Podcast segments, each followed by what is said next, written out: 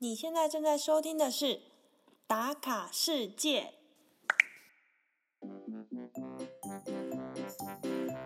这一集呢是《打卡世界》的个人特别单元，由我小月带大家到意大利南部的拿破里来打卡喽。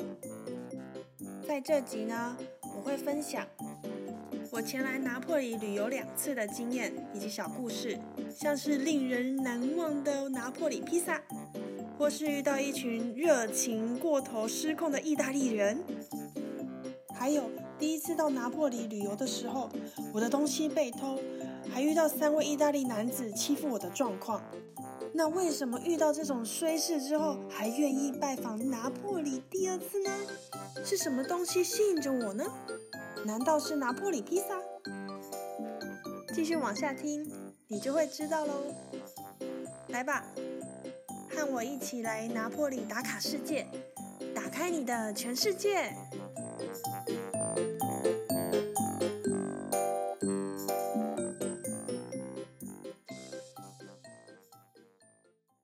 嘿，大家好，我是小月。大家有乖乖的做防疫措施吗？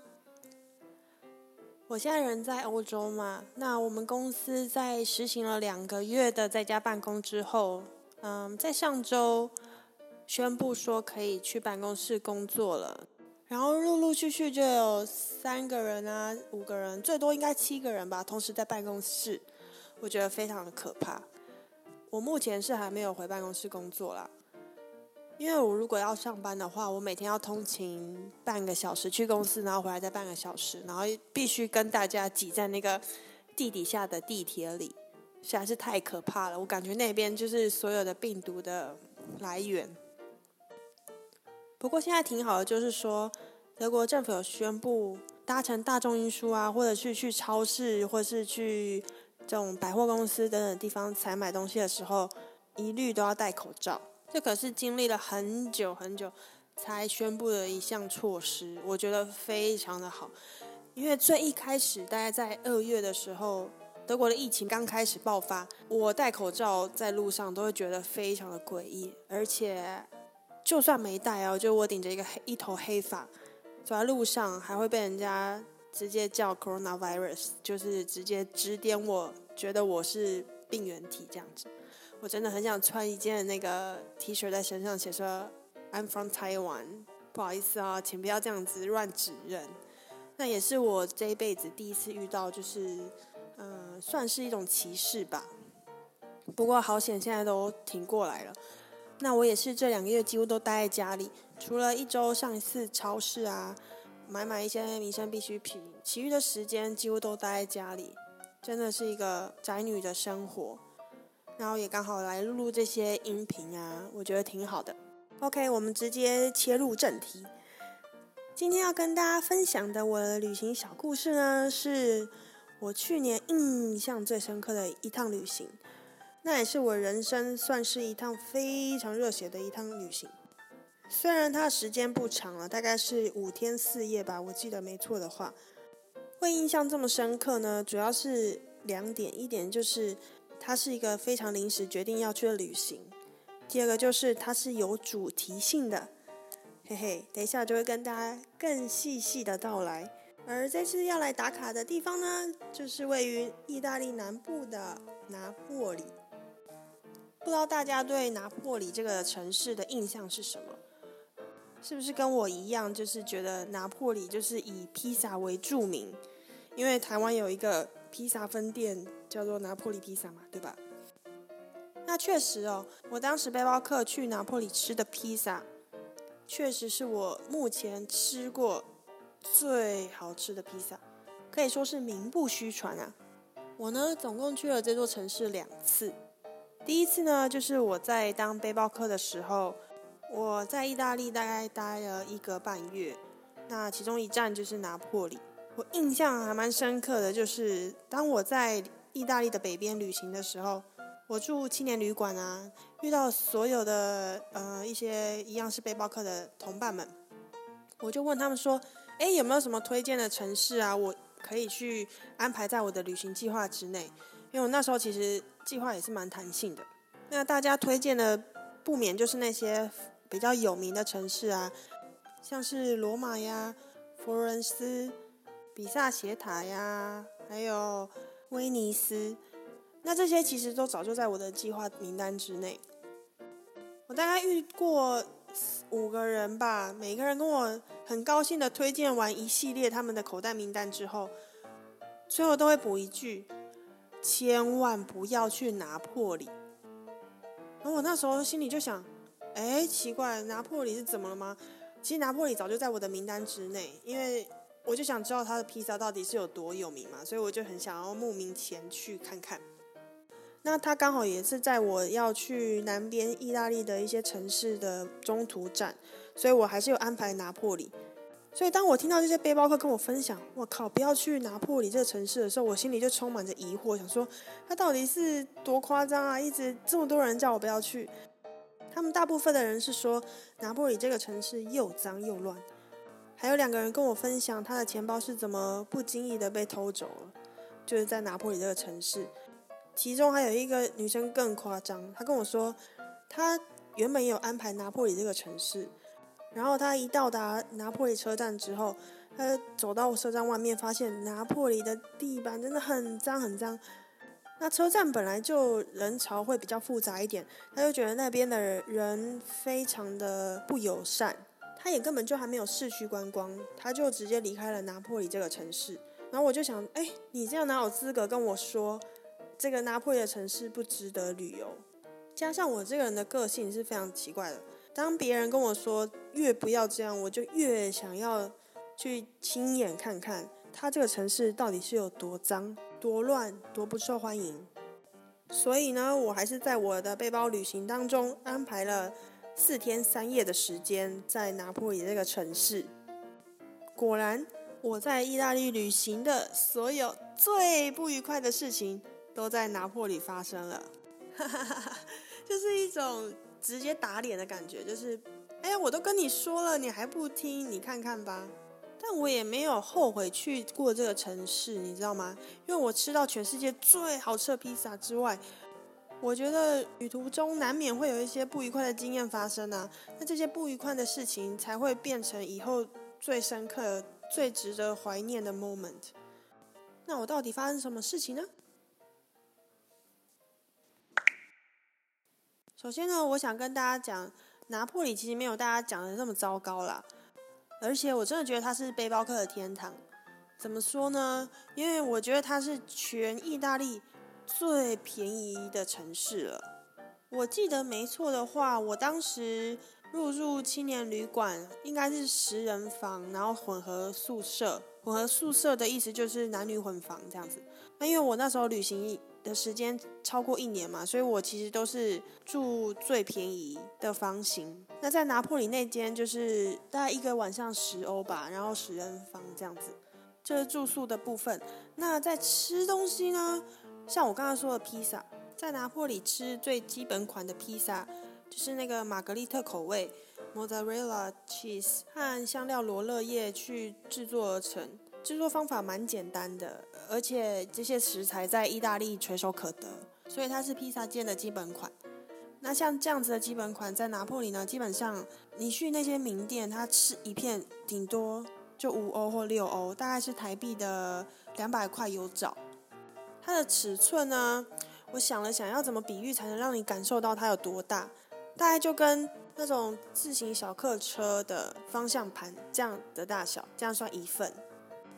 而且很有趣的是，意大利人跟他朋友约去吃披萨的时候，他每一个人都会点一份披萨，然后他们都是一个人把它刻完的。我很少看到有人会把它当做隔天的午餐啊，或晚餐或带便当，而且也很少看到有人会坐一桌，然后点不同的口味，大家互相 share。大部分的人就是把它当做一个 set，然后上菜之后就会把它自己刻完。那我还记得我那时候吃的披萨，是我住的那间青年旅馆。我跟那个青年旅馆的主人问说：“哎，你有没有推荐哪一家的披萨比较好吃？”他就跟我说：“哎，哪条街啊？走下去走几分钟，然后你会看到什么招牌？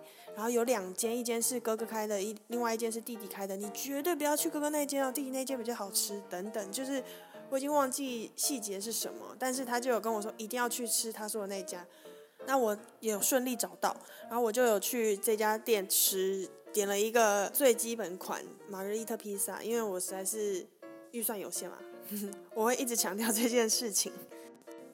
那刚好这个青年旅馆主人跟我介绍这家店也算是个名店，所以也是有蛮多观光客前来的一家店。它的位置总共有上下两层楼，整间都是坐满的客人。那他帮我带位的时候问我几个人嘛，我说一个人，他们也不会觉得奇怪，因为我知道有一些国家，如果你一个人去吃饭，他其实店员会觉得呃，怎么有点诡异的感觉？你为什么一个人？你的朋友嘞？那他们看起来就是蛮习惯这个现象。那帮我带位之后啊，我点了餐，我的餐点就上来了，就是玛格丽特披萨跟一杯啤酒。那我吃第一片的时候，我就觉得惊为天人的美味。不知道大家喜欢披萨饼皮的什么口感哦？像我啊，自己就很喜欢那种比较厚的饼皮，它咬起来很很有嚼劲，以外它还会有那种放到窑烤里面的一些焦味感。嘿嘿，刚好拿破里就是盛产，也就是说这个饼皮的发源地。像是另外一种披萨饼皮是又脆又薄的那种饼皮啊，它其实是源自于罗马。那米兰的话，它的饼皮比较是那种会加入大量的橄榄油，会比较油腻一点。其实都很蛮好吃的，我都有尝试过，但我还是偏好拿破里这种饼皮。总之呢，我吃了第一片之后，我就四处张望啊，看一下都是什么样子的人来吃。那我就在我的斜角发现，哎，有一桌也是坐着一个女生，然后她一个人，她就在吃着她自己点的披萨，而且那个女生也是亚洲人哦。于是呢，我就先把我的披萨跟啤酒先搁在一旁，我就走过去她那桌，我就跟她说。哎，你是一个人来旅行吗？他就说哦，yes。然后我就说，哎，那我可以 join 你吗？我们两个就一起，呃，一起享受这个美食这样子。他就说，哦，好啊。所以我就把我的披萨跟啤酒端到他这桌，我就跟他边吃边聊天。而且很幸运的是什么，你知道吗？就是他点了不是玛格丽特的披萨，他好像是点一个海鲜的口味吧。当我们聊得正起劲的时候，他就说，哎。那我们来 share 一下，你试试看我的口味，然后我就说说，那你也可以吃我的。所以呢，我就很顺利的吃到第二种口味。那在吃第二个口味的时候，它的口感还有它的美味程度，大概就是，假设我是小当家，我后面的龙又再出现了一遍，简直是太美味啦！这样子，呃，完了，我偷了我的年龄了，是不是？小当家的卡通好像很少人知道。我跟你们说，这个形容都是我姐姐教我的。她每次吃到美食的时候，她都会这样说，好不好？所以我其实跟小当家不熟。后来我在拿破里不是住四天吗？我在那家披萨店就吃了两天，因为实在是太好吃了。所以如果你们有来拿破里，一定要尝试看看他们的披萨，你会有那种魂牵梦萦的感觉，因为这也是一个非常主要的诱因。让我又再度回到拿破里这个城市去旅行，大力推荐。那分享完比较开心的一面呢，我来讲讲，就是我在拿破里遇到了一些鸟事情，大概就两件好分享吧。第一件就是我的东西在青年旅馆被偷了，噔噔，当然不是什么贵重的东西啦，因为我其实。贵重东西每天都会随身携带在我身上。那我什么东西被偷呢？其实蛮搞笑的啦。不知道大家知不知道，在天元旅馆啊，有时候会有一些共用的厨房嘛。那厨房它就会提供你一些煮饭的用具啊，还有一些基本的配料，像是盐啊、油啊、糖啊等等。那我在当背包客旅行那一年，我几乎每一餐都是自己煮，很少吃外面。我几乎每到一个城市的第一天，都会先去他们的超市采买这几天需要的食材，还有一些饮料，像是牛奶啊、果汁啊，还有最重要就是啤酒。因为欧洲的啤酒呢，好喝又便宜，绝对是背包客可以负担得起。所以呢，我那时候就是一样买了这几天需要的食材，还有两瓶啤酒吧。采买好之后，我就把这些东西带回旅馆里面共用的厨房。那有一些青年旅馆会规定，就是说你要在自己的食物上贴上自己的标签，然后才可以放到冰箱。那我也照做了，而且我还用一个就是我自己专用的袋子，就是不是透明的那种，我就把它全部贴起来。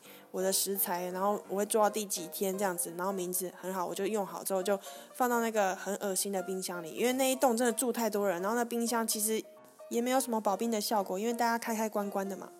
我还是很努力的挪出一个空间，然后把我的食材放进去。后来呢，有一天我准备去料理我的晚餐的时候，我打开冰箱。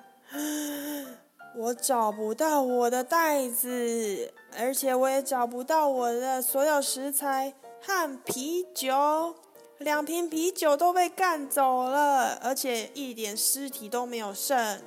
我实在是很傻眼，但又无可奈何，因为这里是青年旅馆嘛，你也不可能说管控的多好，这种事情难免啦。但是我还真的是第一次当背包客的时候遇到，不过还好，也都是这些小东西。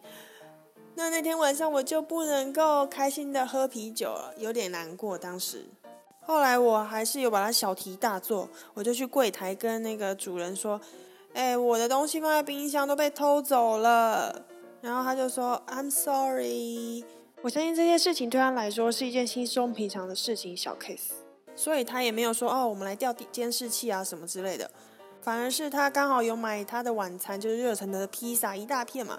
他就分了我一半，他就说：“好啦，不要难过啦，把这个披萨吃下去当你的晚餐吧。”我就默默的接受，虽然没有啤酒的陪伴，但是这份心意还是挺暖的。所以我后来是给这家旅馆五颗星的评价，虽然我的东西被偷了。那第二次遇到最令我生气的事情是什么呢？其实也不能算是拿破里这个城市的问题。因为当时我其实已经要离开拿破里这个城市了，我是从旅馆要走去车站的路上遇到的。当时是大白天哦，我就是在青年旅馆 check out 之后，我就前往车站嘛。那我上 Google 查了一下，就有两条路线，一条就是直直的大马路，大概要走四十分钟，然后另外一条呢是可以走小巷子，就是走捷径这样子，只要三十分钟。那因为我背着背包，当时应该是十五公斤吧。那其实背久了也是会觉得它非常的重，像是三十公斤压在身上一样。所以我当然是选择捷径走啦。没想到这个捷径的路啊，除了它很弯曲，要一直看手机之外，它还非常的窄，非常的小，而且都没有什么路人。那我当时其实也是在赶车的状态，所以我其实走的蛮快的。除了偶尔会把手机拿起来看一下自己有没有走错路之外，其余的时间我其实都是非常提高警觉的。那就在我弯进其中一条巷子的时候，我还记得那个巷子也是蛮窄的，然后它是有点斜斜的通到另外一个巷口，然后我就迎面看到三位男子从另一边的巷口走进来，然后他们三个就有说有笑啊，那大笑很很夸张那种，其实我在很远的地方就可以发现他们了。后来他们跟我走越近的时候，突然他们三个就瞬间安静了，而且还那边窃窃私语。我就想，干有点不妙，我等一下一定要快步的往前走，然后低头，完全不想看他们，就不想惹事，然后也不想要遇到什么状况，我就低头啊，迈步向前走。那他们跟我距离大概五十米的时候，三个人就超级安静，我都不觉得他们在我旁边，因为我就低头嘛，只是我用余光有瞄到他们快接近我了这样。那当我们正要交汇的时候，他们三个突然转向我，然后对我尖叫，然后其中一个人还推了一下我肩膀，我心里超级不爽的，但是我又能怎么样？我想说，我一个弱女子对抗他们三个男生，因为被推了一下嘛，所以我就抬头冷冷的看着他们三个，然后立刻转回来继续往前走，就是完全不想理他们，想要赶快离开这个地方，因为实在是太恐怖了，不知道他们三个接下来会对我怎么样。没想到他们三个就觉得很无趣，怎么我一个亚洲女子没有被他们三个臭男生？就对我当时冷眼看他们的时候，我有发现他们三个其实大概就是像 teenager 这样子，就是十七十八岁吧，就是一个臭毛头的感觉。那他们三个就觉得很无趣啊，怎么我没有被他们吓到，反而是转身离开，有话说不出来，不是不说啊，是宝宝心里苦却不敢说，你知道吗？然后我就赶快离开现场啊，没想到事情还没有结束，其中刚刚推我的那个臭男生，他居然还折返，快步的跑向我，朝我吐口水，真的没有开玩笑，他吐口水是很认真的那种，就是有卡呸的声音，你想象一下，就是那个棒球比赛的投手在投手台上。他不是都会有一个御前的动作，有一些人会先吸一口，然后往地板吐，才要投出他第一球帅气的球。对，没错，就是那个吐口水。然后我的人生就第一次被吐口水，在意大利拿破里这个城市，我真的是印象非常深刻。然后就吐在我的身上，当时的我真的是怒发冲天，就是怒火整个从心里冲出来，很想要冲过去，然后给他们一个 holyoucan。靠，好像又透露我的年纪了。该死！哎呀，总之呢，当时的我心里就想了两个念头。第一个就是，啊，为什么我小时候不学跆拳道？我现在一定可以一挑三把他们打得半死。然后第二个就是，我真的很想过去揍他们一拳，因为很希望他们以后不要再这样欺负亚洲单独旅行的背包客。因为我觉得他们可能看我是长得不一样的人，他们才会对我做出这些行为。而且他们那种。心满意足、充满讥笑的声音扬长而去的感觉真的很糟哎。虽然当下的我非常的愤怒，但我还是克制了自己，没有冲过去做傻事。不然我一挑三，后果应该大家想都知道，意识在他乡，说不定还没有人会发现，很惨哎。对，后来我就是快步的离开现场，离开那个伤心地，赶快奔往车站，前往下一站，这样子。所以在拿破里不愉快的事情就是这两个，然后第二个算是比较严重的。我记得当天晚上我在第二个城市写日记的时候，我已经没有那个愤怒的心情了，我反而是抱着比较同情的心在看待这件事情。我会觉得哇，就是意大利南边的教育怎么可以教出三个这样子，呃，不懂得包容其他文化的三个小萝卜头。很可惜，也蛮可悲的。那伤心的事情呢，就在拿破里告一段落。因为接下来我要分享的所有故事都是非常令人振奋、开心的回忆，也就是我第二次拜访拿破里这个城市。那我第二次拜访拿破里这个城市呢，是在去年的七月，也就是二零一九年七月。那讲一下年份，因为很怕之后这个音频会是。让很多人在什么十年之后才听到，所以我还是记录一下比较好。会不会有点想太多？那去年去的这趟旅行呢，是七月初，然后我的机票是六月才订的哦。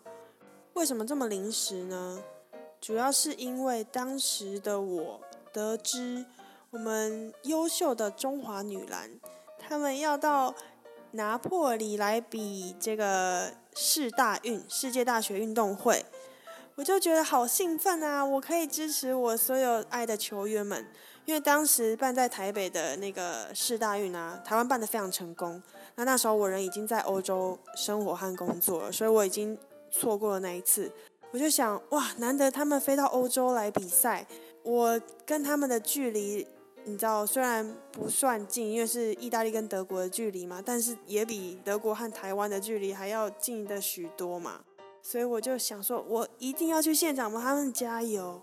那因为他们出赛的日期呢是好像是周间吧，就是周一到周五还是周一到周日，就是我必须使用到我上班的时间。那我当时的特休其实一整年都安排好了，所以我其实没有多余的假期可以为了看比赛而去休。所以我其实带着电脑啊去拿破里，偶尔办公。然后就比赛的时候认真看比赛。那在订机票的时候啊，我就心里想，哎，如果到时候现场只有我一个加油的人，不是很尴尬吗？我就想说，哎，说不定有人像我一样身在德国，却可以很热血的一样冲去意大利到现场帮他们加油。所以呢，我就到了德国的板上去 Po 文，问说，哎，有没有人要跟我一样前往意大利帮中华队加油？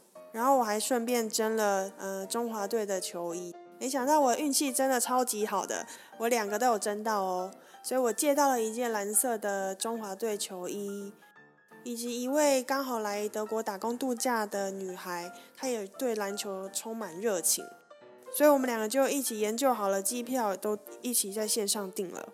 机票搞定后，我就把住宿也搞定了，然后他就负责球赛的门票。那七月初一到呢，我就带着公司的电脑以及一个很轻便的背包，我们两个就背着小背包这样子前往拿破里看比赛。那很搞笑的是，出发前我居然对这个女生做之前我遇到的那些背包客对我做的一样事情，我就一直帮这个女生打预防针。我说：“我跟你说。”这个球赛一定会非常精彩，中华队的女篮一定会表现得非常优秀。但是呢，拿破里这个城市，你真的不要期望太高，它真的很脏乱。他就回我说：“有比柏林还脏吗？”我就回答他说：“嗯，可能有哦，到时候你就知道了。”其实当时我得知拿破里要办世大运的时候，我也是蛮讶异的，就会觉得这个城市到底是怎么在其他城市中脱颖而出。因为办这种世界性的比赛，不是都会需要竞争吗？可能有一点可以加分吧。因为拿破里它有一个国际机场，所以世界各地的球员啊，他们都还蛮容易可以直达拿破里这个城市的。那我们从德国过去也是飞到这个机场。那下飞机到旅馆前啊，我们看了很多就是世大运的告示牌或者是牌子，我们已经拍了好多张照片，就是很兴奋，觉得天哪，我们要来支持我们的中华队了，真的超级开心。同时，我也跟我的旅伴说，我们这一次一定要来吃拿破里的披萨。我已经好久没吃了，可我好怀念哦！而且我就一直跟他说非常好吃，这个你可以大大的期待，没问题。后来我们前往我们的旅馆的路上啊，我居然有一个感觉，就是这个城市我真的有来过吗？怎么脱胎换骨，换了一个人的感觉，就换了另一座城市的感觉。就是变得很干净，而且比较有秩序。因为我真的记得当时我在火车站的时候，背包客那一年，火车站前面的交通真的是一团混乱。就是你要过个马路，你都要非常胆战心惊，就很怕身边会有车冲出来。但这次去就变得井然有序，而且有人在指挥啊，然后那个公车还有车子都会礼让路人，我就觉得很不可思议。这真的是拿破里吗？所以先爆雷一下，就是我的旅伴说，拿破里在他印象中有很好的分数，就是他整趟旅游结束之后，我想他应该只是去对了时间吧。不知道现在拿破里长得怎么样子。然后我们从机场到市区的公车上，居然还有 WiFi，我真的觉得很神奇耶！真的跟我第一次接触的拿破里完全不一样啊！所以我的心中就是在这个。震撼之下，然后加上我兴奋的心情，我那五天整个都是非常亢奋的，很开心，所以我对这趟旅行的印象非常深刻。那我还记得中华队的第一场比赛是我们到的隔天，因为我们知道他的比赛是哪一天嘛，所以我们有提早一天到，因为他的比赛时间都蛮早的，所以我们到了那个晚上呢，我们就直接杀去吃我念念不忘、做梦都会想到的那个拿破里披萨。果然，他没有让我们失望，我们还是一样觉得它非常美味。而且这次我们有两个人，我们可以 share 不同的口味，完美，perfect。那吃完披萨、喝完啤酒之后，我们走回旅馆的路上，我就跟他说：“哎，注意一下，就是路边有没有纸箱子。”他问我说：“你要干嘛？”我说：“我们要去帮中华队加油，我还没有做加油看板，我们赶快随便捡捡路上的一些素材，我再把它变成一个加油的看板。”所以我们就在路上捡了一个纸箱子，还有很多的广告传单，特别是超市的传单，因为超市的传单通常都会放红色啊、黄色作为他们一些特价的商品嘛，所以有时候它会一大面都是红色，我就觉得很好利用。所以我们拿了一堆就是资源回收的纸之后呢，就回到了旅馆，跟不会讲英文的旅馆主人比手画脚说：“哦，我们要胶带和剪刀，可以借我们吗？”他好像都没有，还特地去帮我们跟邻居问了一下，所以我拿到用具之后，我就开始制作我的加油看板了。哦，对了，在我来之前啊，我有在家里先印好几个比较重要的字，比如说“中华女篮加油加油得第一”之类的，就是我用 A 四的纸把它印出来，然后把它剪下来。所以我拿到这些纸板，还有一些广告传单，我就是再加一些花边这样。做了两张非常醒目的看板，结果成效呢，让我的旅伴非常的惊艳。他对我这种临时拼凑出的作品感到非常满意之外，还对我非常的崇拜。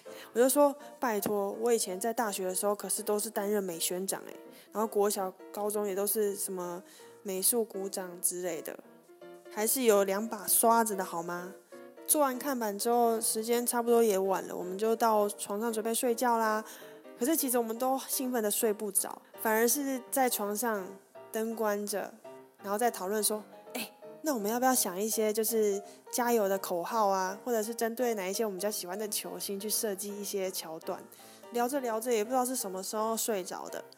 接着呢，这一天终于到来了，令人期待、刺激、兴奋又紧张的这一天，我们终于要迎接中华女篮从台湾远赴意大利的第一场球赛。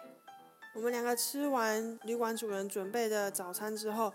就赶紧拿着我们昨天做的加油看板，以及事先买好的门票，然后就在艳阳之下走路去球馆，大概走了二十分钟吧。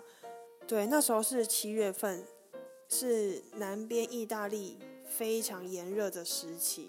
这个室外的温度啊，加上我们对中华队的热情，我觉得我们没有中暑，算是蛮厉害的。接着我们就到球馆啦。把票拿出来给球馆外面验票的人看，然后他其实还蛮有制度的。他看完票之后，里面还会有另外一个像警卫的人，他会要求你检查你的背包，看有没有带一些违禁品，然后也不准你带任何液体进去。所以我们的水被没收了。接着进入球馆，我们就是同时哇的一声，我们所认识的中华女篮，她们就在意大利的球馆里热身。那看到一堆我们认识的球员在那边投篮练习，我就觉得很开心。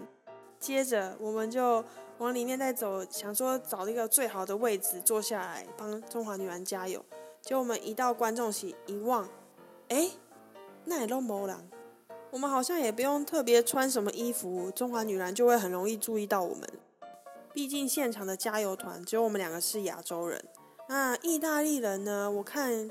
大约也不过就是五六个，也没有很多，反正空位真的是超级多的。后来我们做定位之后，我们就把那个加油看板摆好，马上吸引到随队的教练啊，或者是防护员等等的注意。我记得那时候的教练还是钱姐钱维娟啊，我的偶像。然后也有几个球员朝我们这边看来，看到我们有做加油看板，他们也是很感动，有几个还有还有跟我们挥手。我当时是觉得蛮有成就感，而且对心心里真的很激动哎，就觉得在帮自己国家的人加油的感觉，很希望他们能够为国争光，很开心。接着比赛开始之后，其实现场除了教练，然后场上的球员以及板凳区的加油声之外，其实可以说是非常的安静，就是两边的。球队都有声音啦，但加油团就我们这一区的观众席是蛮安静的。然后我跟我的旅伴就互看了一下，想说：“哇嘞，我们昨天还想说要有一些加油团的口号，其实两个人也不知道怎么喊，也不敢喊，因为一喊真的是还蛮醒目的。所以我们其实从头到尾就只有一直说‘中华队加油，中华队加油’这样子。”以及他们投进，我们就是全场尖叫欢呼，用我们最大的力量在帮他们加油。那那一场球赛的输赢我已经不大记得了，因为我整个印象就是我就是一个称职的小迷妹，那天要做好一个加油团的本分。所以中场休息的时候呢，球员两队都进去那个球员休息室去讨论一些战术，去检讨。这时候呢，居然有两个人，两个亚洲面孔的人朝我们走过来，一男一女，然后看起来都非常的年轻。然后这女生就先开口啦，就对我们说：“哎，你们俩也是台湾人吗？你们是从哪里来的？怎么会想来帮中华女篮加油呢？”然后就说：“哦，是台湾的小记者吗？因为他身上有挂一个识别证。”那另外一个男生，他则是手上拿了一个非常专业的单眼相机。我们就跟他自我介绍了一下，然后说我们就是全程要来追女篮的这样。后来这小记者就说：“啊，我们想要专访你们，就是把你们当做我们一日小球迷，想要 PO 在他们的粉丝团上面，问我们说可不可以被采访。”于是呢，我跟我的旅伴就这样子上新闻了。而且我还记得当时我跟那个拿单眼相机的小记者说：“等一下，如果你要侧拍我，要拍我的左脸哦，比较好看。如果脸太远，你就不要放上去了。”然后他们还 promise 我说：“没有问题，我一定会就是注意一下。”结果没想到他们登出来的那张，我我其实老实讲，我不想承认那个是我。那请大家也不要去肉搜我，因为那个不是我，那个真的不是我，好不好？后来呢，他们把三四节打完之后，这两位拍照技术不是很好的小记者呢，也跑去访问了这些球员。好啦，他们没有不上相，好不好？是我自己不上相，好不好？那就在他们访问球员的同时，我们也跟过去，拿着我们的加油看板，就问了几位我们比较喜欢的球员说：“我们可不可以跟你们合照一张？”那像是黄玲娟啊，她也有跟我们聊上几句，而且非常的亲切。还有陈维安啊等等球员，我们就觉得哇塞，我们如果假设在台湾看比赛好了，根本就不可能挤到前面去跟他们做这么近距离的聊天啊，或者是要求拍照。所以这趟旅游对我们来说算是非常的值得。而且呢，还有一位球员特别称赞了我做的看看板，因为我有秀给他们看，说：“哎，你仔细看，这些都是广告传单。”他们都觉得很不可思议。那这个看板呢，也跟随了我们看了第二场比赛。那其实他们比赛好像总共有四场吧，我们其实四场的票都有买，但最后我们只能看两场。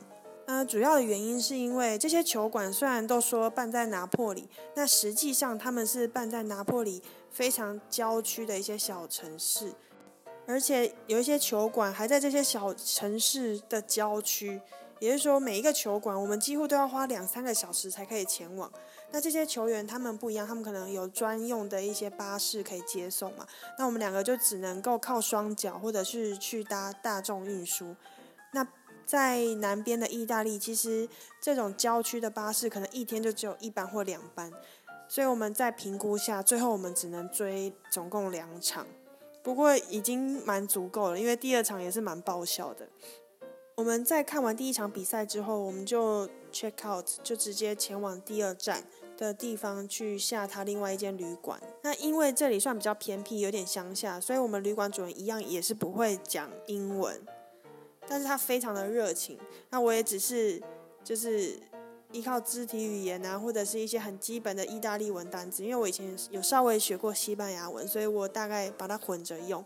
所以比如说他说什么，我就似懂非懂，一直说 C C C。哦，C 在意大利文跟西班牙文都是是或好的意思。然后这个旅馆主人呢，他是我在 Airbnb 上面找到的。那我们在隔一天要退房的时候，这位旅馆主人就问我们说：“哎，你们还有没有十分钟的时间？我想带你们去见见我的朋友们。”我们就想说：“哎，难道他要带我们去见一些意大利帅哥吗？”我们两个想都没想就直接答应了。但我们真的是想多了啦，因为这旅馆主人他其实应该已经有六七十岁了。然后我们到底在想些什么呢？当时，总之呢，我们就跟着他一起去找了两位邻居，然后他就跟这些邻居介绍说：“看，这是我的阿密狗。阿密狗在西班牙文、葡萄牙文和意大利文都是朋友的意思。而且旅馆主人还补充说：哦，他们是从台湾来的，昨天住在我家，就一副很骄傲的感觉。”随后，他以及他的邻居朋友们都有相继的跟我们两个合照，然后旅馆主人还跟我交换了脸书。我们两个现在可是脸书好友哦，所以听众或者是我下次去报我的名字，说不定可以打折。有这么好看吗？好的，又拉回一下看比赛的事情，因为看比赛也有很多有趣的事情可以分享哦。就刚刚我的这个脸书好友的旅馆呢。从他的旅馆到第二个球馆呢，大概要花一个多小时，而且要换了两个交通工具，而且第二个交通工具还不一定会等得到，因为他的巴士公车表我实在是跨龙博。那在转公车之前呢，我们必须先搭乘一小段的火车。那这火车其实像是台湾的那个区间车啦，这样，所以我们要先移动到一个小站，才能够转公车。那我在移动到那个小站的时候，刚好呢，那天是我必须上班的时间。那我很很不要脸的，哎，拜托不要跟我老板讲好不好？我不是故意的啦，就就就这么一次嘛。然后我那天刚好有我们部门的例会，于是呢，我就在那个小小的火车站月台席地而坐，开启了这个例会。我的旅伴呢就在旁边划手机等我，等半个小时吧，也非常的感谢他，而且他也觉得很可很夸张，就是他有用相机帮我记录这一切。那我也真的是蛮幸运的吧，因为我的工作其实要申请在家办公啊，或者是这种远距离的工作，其实都是可行的，因为我们的工作只要有网络就可以实现，所以不一定要到办公室。才因此有我这个在火车站月台上办公的一个情境，我到时候会分享照片在我们的。打卡世界的部落格上面，大家可以去看一下。我真的觉得是一个很经典的照片，因为那个火车站月台啊，它的墙壁几乎都被画满了涂鸦，我真的很难找到一个干净的背景。我后来是躲在一个楼梯的夹缝间，我的后面是一片灰色，算比较整洁的一个背景，才不会让人家有更高的怀疑。这是一个小插曲啦。后来我开完会，我们就要前往球馆啊。我们发现，哎，公车真的都没有看到它的踪影，所以我们决定好走路去吧。那上网查了一下，大概要走三十五分钟吧，蛮远的。其实，我们的防晒工作做得非常确实到位，因为七月的意大利不是开玩笑的，好不好？不过我的旅伴也是非常的 flexible，他就是很弹性的接受我所有旅途的一些小状况。我说：“哎，那我们走去球馆吧。”他也说 OK，所以我们就开始迈起了步伐朝球馆前进。注意，我们手上还是有拿着这两张非常醒目的看板。那就在我的地图告诉我说，我们离球馆大概剩下十分钟的距离，步行距离的时候，我发现那有一点像是一个交流道，就是人其实是走不到的感觉，或者是。人可以走过去，只是可能要绕一大圈。然后我们就想：天哪，比赛要开始，我们该怎么办？但是我们也没有其他方法了，那我们就只能绕远路。所以我们正准备要过一个马路的时候，旁边突然有一台车停下来，然后就按了两声喇叭，接着副驾驶座的那个窗户就摇了下来，然后就朝着我们看来，就讲了一句话说：“呃，你们是要去看世大运吗？”然后我们俩就互看一下，哎，他怎么知道？然后那个男生就画了一个正方形，就是看到我们两个很疑惑嘛，就想说他们怎么发现的？于是他们就画了一个正方形，说：“哦，加油看板的意思。”哦，原来是我们加油看板，让他们知道我们要去试大运。那我们两个还是一脸疑惑，想说到底该不该上车？因为他们两个对方是两个男子，两个意大利男子。那因为我在意大利旅行过，知道这些意大利男子都色色的，所以我还是有一点警觉心。后来他们看我们还在犹豫，他们就掏出挂在脖子上的工作证给我们看，说我们是工作人员了，我们现在要去那个球馆，我们载你们去吧。我就想说，天哪，也太幸运了吧！我们正在烦恼说要怎么去球馆，就有人停下来愿意载我们去，真是太感谢他们了。所以呢，我们就很顺利的，呃，在比赛前准时抵达球馆。那第二场比赛呢，我印象非常的深刻。当时我们的对手是美国队，而且我跟我的旅伴竟然不是在场唯二替中华女篮加油的成员。当时啊，有一群哦，大概五六十个人吧，都在替中华队加油。而这群人呢，全部都是意大利人，他们身上穿了一件制服，就是一个印着意大利语的一件白色 T 恤。而且他们从第一节的第一分钟到第四节最后一分钟都非常的热情，替中华队加油，然后唱了一些我听不懂的歌，讲了一些我听不懂的口号，因为全部都是意大利语嘛。不知道大家对篮球规则了不了解哦？就是在篮球比赛总共会有四节，每一节十分钟，那一二节算是上半场。那三四节就是下半场喽。中场结束后，双方会换篮筐，就是会换不同边攻击。然后这一群意大利人呢，他们就会从原本支持中华队进攻那一方，换到我跟我旅伴正在坐的这一方。因为我们两个一开始到现场本来想坐到中华队那个加油那一方嘛，但是整个座位都被他们坐满了，加上我们两个想要低调一点，所以我们就没有加入他们那个团体那边。但是没想到中场过后，他们就搬到我们这边，整群人举家迁徙过来我们这一区的时候，然后他们注意到了我们两个，好像看见明星似的，全部人都超级兴奋。有人过来抢着跟我们拍照，还有人立刻开了直播，跟他的朋友家人连线。有的人甚至把他们身上的那个制服 T 恤脱下来，一人给我们套一件，还强迫我们要穿上哦。我拿到的那一件呢，竟然是一个嗯体重有点太过重的大叔脱下来给我的。我后来回家一看，诶，他居然是叉叉叉 L 三个叉，就 X X X L 这样子的 size，整个套到我的身上。然后我呢想说，哎，刚好也是一个不错的时机，我就问他们说，哎，为什么你们要帮我们中华女篮加油呢？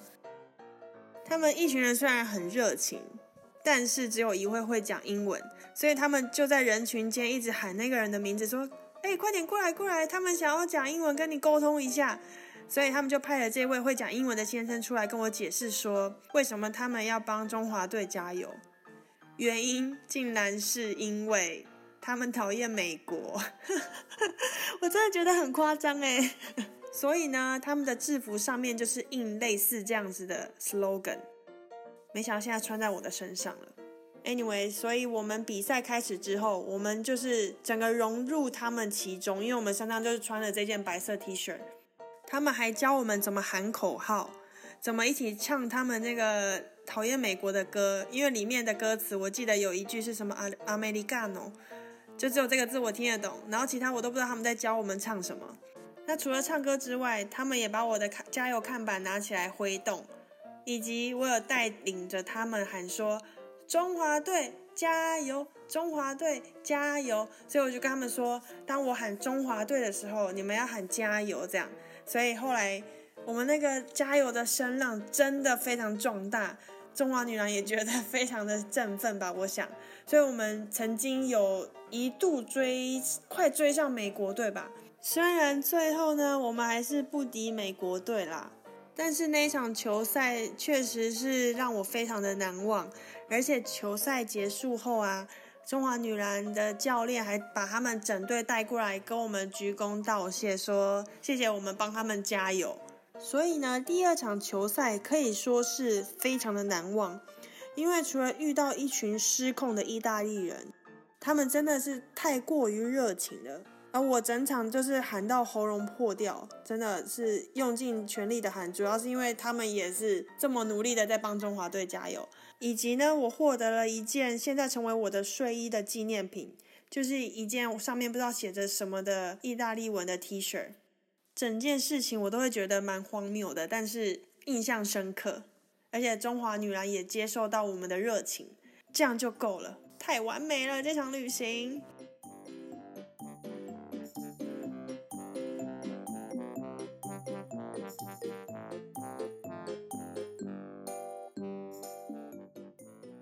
那我在拿破里热血加油团的故事就在这边告一段落啦。那我接下来几个个人的专题，其实我都会蛮想要以意大利为主的。最主要是因为我太喜欢这个地方了，以及现在他们是欧洲受到这个 coronavirus 最严重的疫区，其实还蛮难过的。但同时也想要非常感谢，就是在第一线的医疗人员们，不断努力的守护着大家的健康。非常感谢大家，同时呢，也希望不管是现在在台湾的你，或者是世界各个角落的你，正在收听我们的节目的每一个人，都能够平安健康，以及让我们一起为意大利祷告吧。希望他们赶紧度过这个难关，这样我们才可以去体验更多意大利的美好，对吧？好的，那今天打卡世界的。个人小单元，拿破里。就分享到这边喽，我们下次再见，拜拜。